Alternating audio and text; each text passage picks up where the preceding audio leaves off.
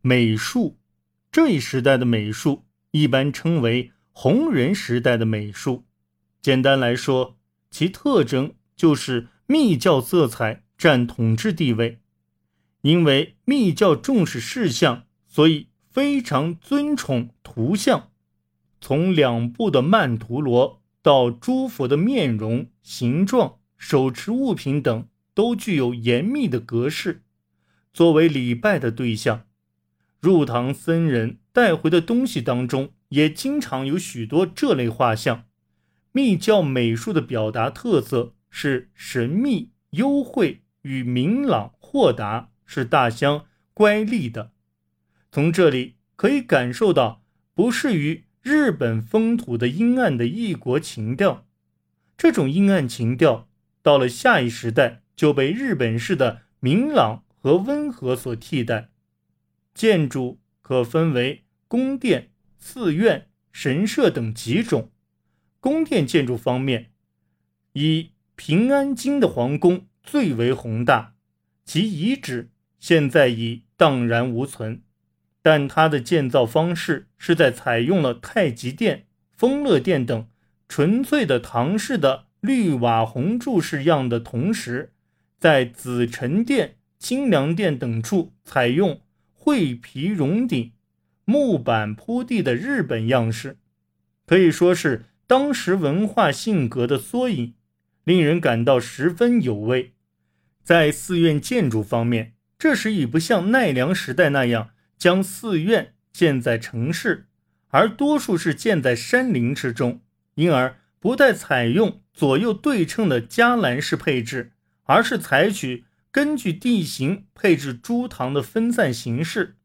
延历寺、金刚峰寺等都是这样。当时寺院建筑的遗址有大和世生寺的金堂和五重塔。在神社建筑方面，则不再习用过去的一直采用的古代那种简朴形式的神明样式、大社样式和筑基样式等。从这一时代起，开始在社殿上加涂彩色，建造回廊和楼门。春日样式和流样式的建筑样式，大概也是从这个时代开始流行的。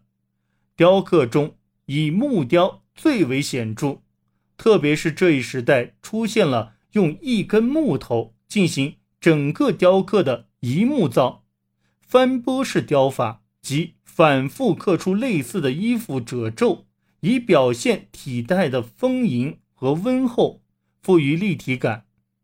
大和世生寺的各尊佛像，京都东寺讲座中的五大明王像。河内观心寺的如意轮观音像等，都是这一时代的代表作。此外，还创作了药师寺应神天皇像、中律基像、神宫皇后像那样的神像。绘画方面，所受密教的影响最大，留下了不少优秀作品。传说是空海画的东寺七祖像中的龙智。龙猛像，神户寺的两界曼陀罗，高野山明王院的赤不动，元成寺的黄不动，高野山普门院的秦操森都像，西大寺的十二天王像等，都是这个时代遗留下来的主要作品。除了佛画以外，世俗画家百济合成、巨世金刚等。也很有名，他们的作品虽然没有保留下来，但据说他们的人物、山水、草木的画法很逼真。